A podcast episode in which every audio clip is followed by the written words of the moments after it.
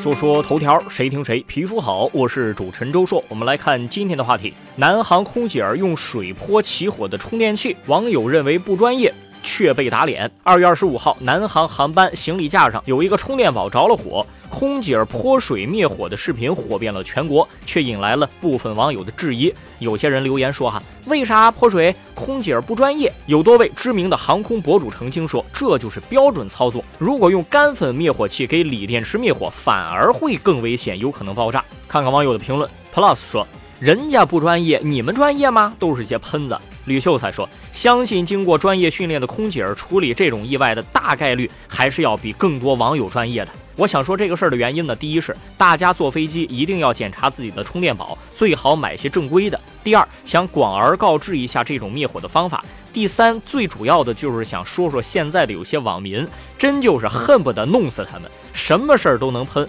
遇到一些事情，首先想到的不是查明白真相再说话，而是想当然的认为，然后就开始侃侃而谈，别人拦都拦不住。这种人啊，尤其让人厌恶。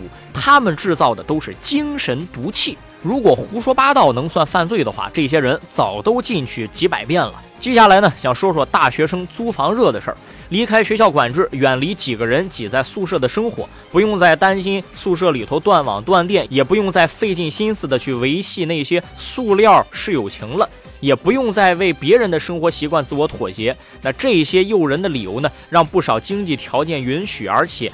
所谓追求独立的一些大学生走出校园，自己租房子生活了。这个事情啊，最近引发了很多网友的讨论，就觉得这些人的行为到底能不能被允许，或者说大家支持不支持这种行为呢？其实我们看到啊，所有出去租房子的这些大学生，大多数有这么一个显著的特征，就是打着独立生活的幌子，却需要父母的资助，因为他毕竟需要钱去租嘛。当然，我们不排除有一些大学生通过打工啊，各种各样的方式啊，挣了一些钱。但大部分出去租房子的大学生还是需要父母的资助的。那么，租房子到底真的更有利于独立吗？其实这个事儿说白了，他还是有钱。如果没有钱，你去试试独立，他根本独立不了嘛。现在很多的新兴人类打着独立的幌子，也认为自己是追求独立的大学生。但是，到底怎么才能算是独立呢？我觉得至少有这么几个条件：经济独立、思想独立、生活独立。就是说，哪个方面你做不到，或者说需要别人的支持的话。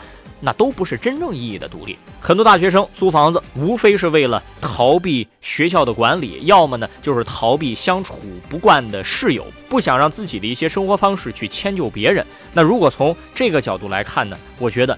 他是在逃避问题，根本没有想办法去解决问题。学校的管理或许有它的不管理性，有一刀切的因素存在。然而，如果你连这点苦都受不了的话，那还谈什么将来在社会上立足呢？如果连自己室友的一些小毛病都没有办法容忍，都不能互相的去妥协的话，你将来如何跟别人去打交道呢？